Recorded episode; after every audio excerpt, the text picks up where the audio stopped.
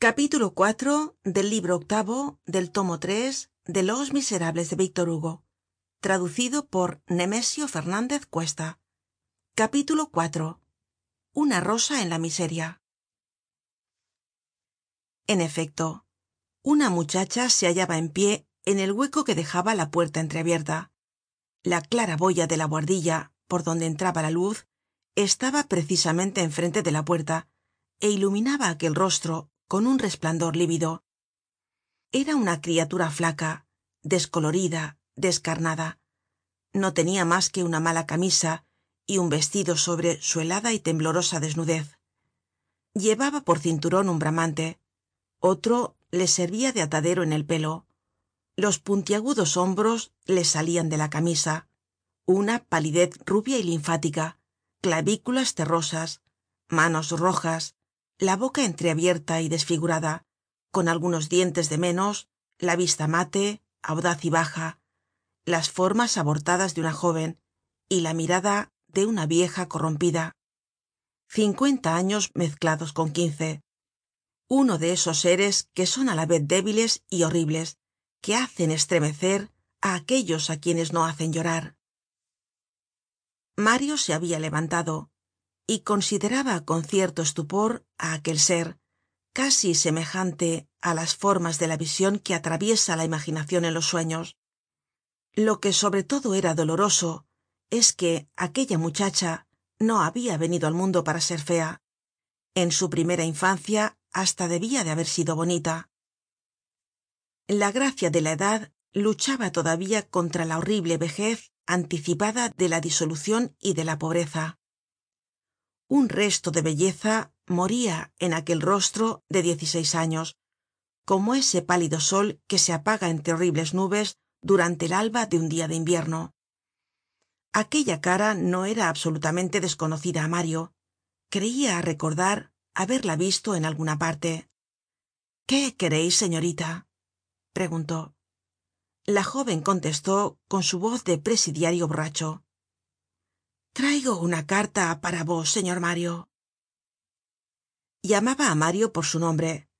No podia dudar que era él á quien se dirigia pero quién era aquella muchacha cómo sabia su nombre sin aguardar que la dijese que pasara adelante se entró en la habitacion entró resueltamente mirando con cierta especie de seguridad que oprimia el corazon todo el cuarto y la deshecha cama llevaba los pies desnudos. Grandes agujeros en su vestido dejaban ver sus largas piernas y sus flacas rodillas. Estaba tiritando. Tenia efectivamente en la mano una carta que presentó á mario. Mario al abrir esta observó que la oblea grande y enorme estaba aun húmeda. El mensaje pues no podia venir de muy lejos. La abrió y leyó. Mi amable y jóven vecino he sabido de vuestras bondades para conmigo que habeis pagado mi alquiler hace seis meses. Os bendigo jóven mi hija mayor os dirá que estamos sin un pedazo de pan hace dos dias cuatro personas y mi mujer enferma.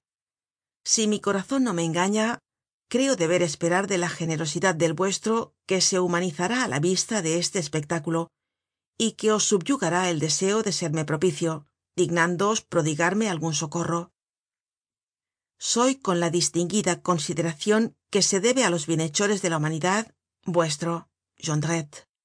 Postdata. Mi hija esperará vuestras órdenes querido señor mario. Esta carta en medio de la misteriosa aventura que ocupaba la imaginacion de mario desde la noche anterior era como una luz en una cueva. Todo quedó para él iluminado de repente aquella carta venia de donde venian las otras cuatro. Era la misma letra el mismo estilo la misma ortografía el mismo papel el mismo olor á tabaco. Habia cinco misivas cinco historias cinco nombres cinco firmas y un solo firmante. El capitan español alvarez la desgraciada tia balizard el poeta dramático genflot el viejo cómico fabantou se llamaban todos cuatro jondrette si es que el mismo jondrette se llamaba efectivamente de este modo. Hacia ya mucho tiempo que mario vivia en el caseron pero como ya hemos dicho muy pocas muy raras eran las ocasiones que habia tenido de ver mas bien de entrever su ínfima vecindad. Tenia la imaginacion ocupada en otra parte y donde está la imaginacion está la mirada. Mas de una vez habia debido cruzarse con los jondrette en el corredor ó en la escalera pero no eran para él mas que sombras. Tampoco habia reparado en ellos que la víspera por la noche habia tropezado en el boulevard sin conocerlas con las hijas de jondrette porque evidentemente eran ellas y por cierto que con gran trabajo. La que acababa de entrar en su cuarto habia despertado en él al través del disgusto y de la piedad un vago recuerdo de haberla visto en otra parte. Ahora veia claramente todo. Comprendia que su vecino jondrette tenia por industria en su miseria esplotar la caridad de las personas benéficas cuyas señas se proporcionaba que escribia bajo nombres supuestos á personas que juzgaba ricas y caritativas cartas que sus hijas llevaban de su cuenta y riesgo porque aquel padre habia llegado al estremo de arriesgar á sus hijas.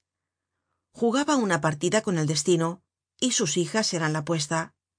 Mario comprendia que probablemente á juzgar por su fuga de la víspera por su precipitacion por su terror y por las palabras que las habia oido en caló aquellas desgraciadas desempeñaban además no sé qué sombrías ocupaciones y que de todo esto habia resultado en medio de la sociedad humana tal como está formada dos miserables seres que no eran ni niñas ni doncellas ni mujeres especie de monstruos impuros ó inocentes producidos por la miseria. Tristes criaturas sin nombre sin edad sin sexo para las que ya no son posibles ni el bien ni el mal y que al salir de la infancia no poseen ya nada en este mundo ni libertad ni virtud ni responsabilidad almas abiertas ayer marchitas hoy semejantes á esas flores caidas en la calle manchadas por toda clase de lodos mientras llega una rueda que las aplasta. Sin embargo mientras mario fijaba en ella una mirada admirada y dolorosa la jóven iba y venia por la buhardilla con una audacia de espectro. Movíase en todos sentidos sin cuidarse para nada de su desnudez a veces su camisa rota y desgarrada la caia hasta casi la cintura.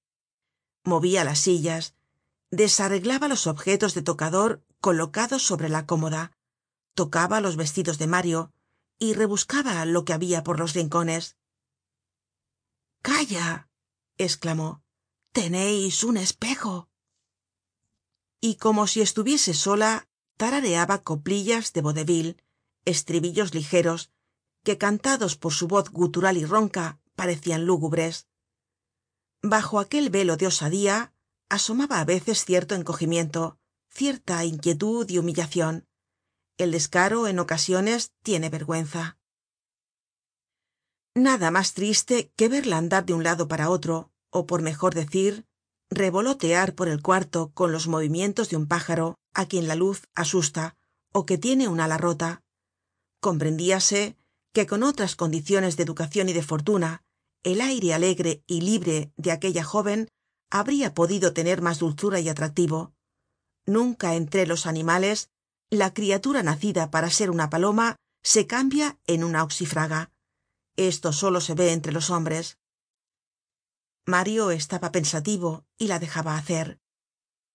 Aproximóse á la mesa. Ah esclamó teneis libros un relámpago cruzó por sus vidriosas pupilas. Volvió á hablar y su acento espresaba el placer de poder gloriarse de algo placer al cual no hay criatura que sea insensible. Yo tambien sé leer. Y cogiendo vivamente el libro que estaba abierto sobre la mesa leyó con bastante soltura. El general bauduin recibió la orden de apoderarse con los cinco batallones de su brigada del castillo de hougomont que está en medio de la llanura de waterloo. Aquí suspendió su lectura. Oh waterloo le conozco. Es una batalla de hace tiempo. Mi padre estuvo allí. Mi padre ha servido en el ejército. Ah nosotros en casa somos muy bonapartistas. Waterloo fue contra los ingleses. Y dejó el libro cogió una pluma y esclamó tambien sé escribir. Mojó la pluma en el tintero y se volvió hácia mario. Quereis ver mirad voy á escribir una palabra para que veais y antes que mario hubiera tenido tiempo de contestar escribió sobre un pedazo de papel blanco que habia sobre la mesa. Los corchetes están ahí. Luego arrojando la pluma añadió no hay faltas de ortografía podeis verlo. Mi hermana y yo hemos recibido educacion no siempre hemos sido lo que somos. No estamos criadas para. Aquí se paró. Fijó su pupila apagada en mario y rompió á reir diciendo con una entonacion que contenia todas las angustias ahogadas por todos los cinismos bah y se puso á cantar estas palabras con aire alegre. Tengo hambre padre y vos ni una libreta. El frio madre me impide hacer calceta tirita lolita. Luego que hubo acabado la cancion esclamó vais alguna vez al teatro señor mario yo voy de cuando en cuando. Tengo un hermanillo que es amigo de los artistas y algunas veces me da billetes. Pero no me gustan los asientos de galería. Se está allí incómodo se está mal a veces hay mucha gente y a veces hay gente que no huele bien. Luego consideró á mario tomó un aire estraño y dijo sabeis señor mario que sois un guapo mozo y al mismo tiempo se les ocurrió á ambos la misma idea que á ella la hizo sonreir y á él ruborizarse. Aproximóse á él púsole una mano sobre el hombro y añadió vos no habeis reparado en mí pero yo os conozco señor mario.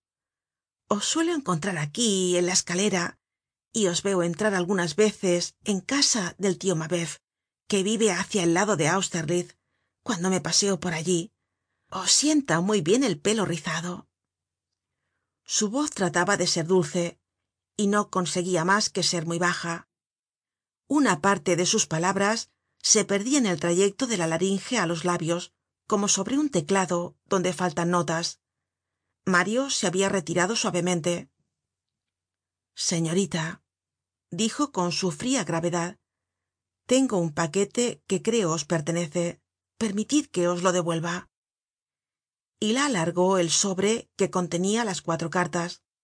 Palmoteó ella de contento y esclamó lo habíamos buscado por todas partes despues le cogió vivamente y abriendo el sobre continuó diciendo dios de dios pues apenas hemos buscado mi hermana y yo. Sois vos quien lo habeis encontrado en el boulevard no es verdad se nos cayó cuando íbamos corriendo. La tonta de mi hermana es la que cometió tal torpeza. Al volver á casa no lo teníamos. Como no queríamos que nos pegasen porque esto es inútil completamente inútil absolutamente inútil. Dijimos que habíamos llevado las cartas y que nos habian dicho necuacam pobres cartas. Y en qué habeis conocido que eran mias ah sí en la letra. Luego erais vos con quien tropezamos al pasar ayer noche no se veia nada.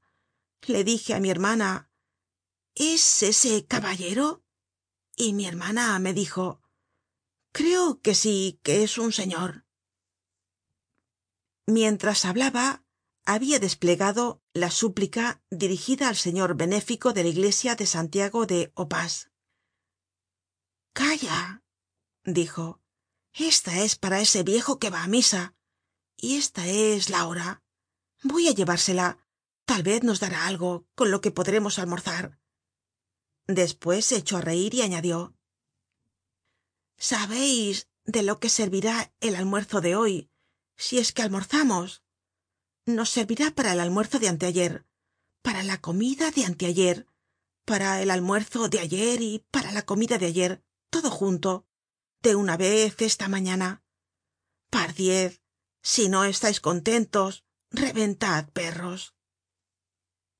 Esto hizo recordar á mario lo que aquella desgraciada habia ido á buscar á su casa registró su chaleco y no halló nada.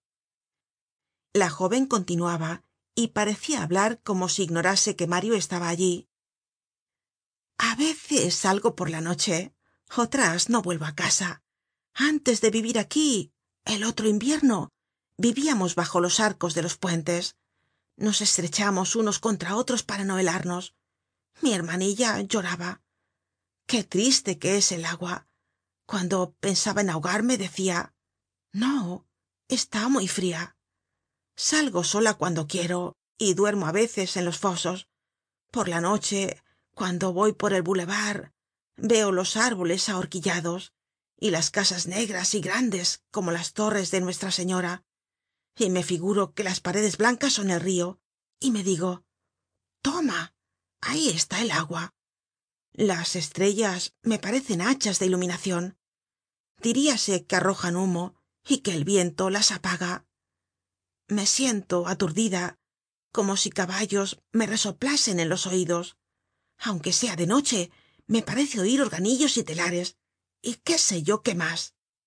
Creo que me tiran piedras huyo sin saberlo. Todo da vueltas todo todo. Cuando no se ha comido es muy raro lo que pasa y miró á mario con aire espantado. Mario á fuerza de buscar y rebuscar en sus bolsillos habia conseguido reunir cinco francos y diez y seis sueldos. Era todo cuanto en el mundo tenia mi comida de hoy pensó. Hela aquí. Mañana ya veremos y guardando los diez y seis sueldos dio los cinco francos á la jóven esta cogió la moneda. Bueno esclamó ya salió el sol y como si el sol hubiera tenido la propiedad de fundir en su cerebro torrentes de caló prosiguió cinco francos trigo largo un monarca sois un chavó de primera. Salud adelante los piñones dos dias de bureo.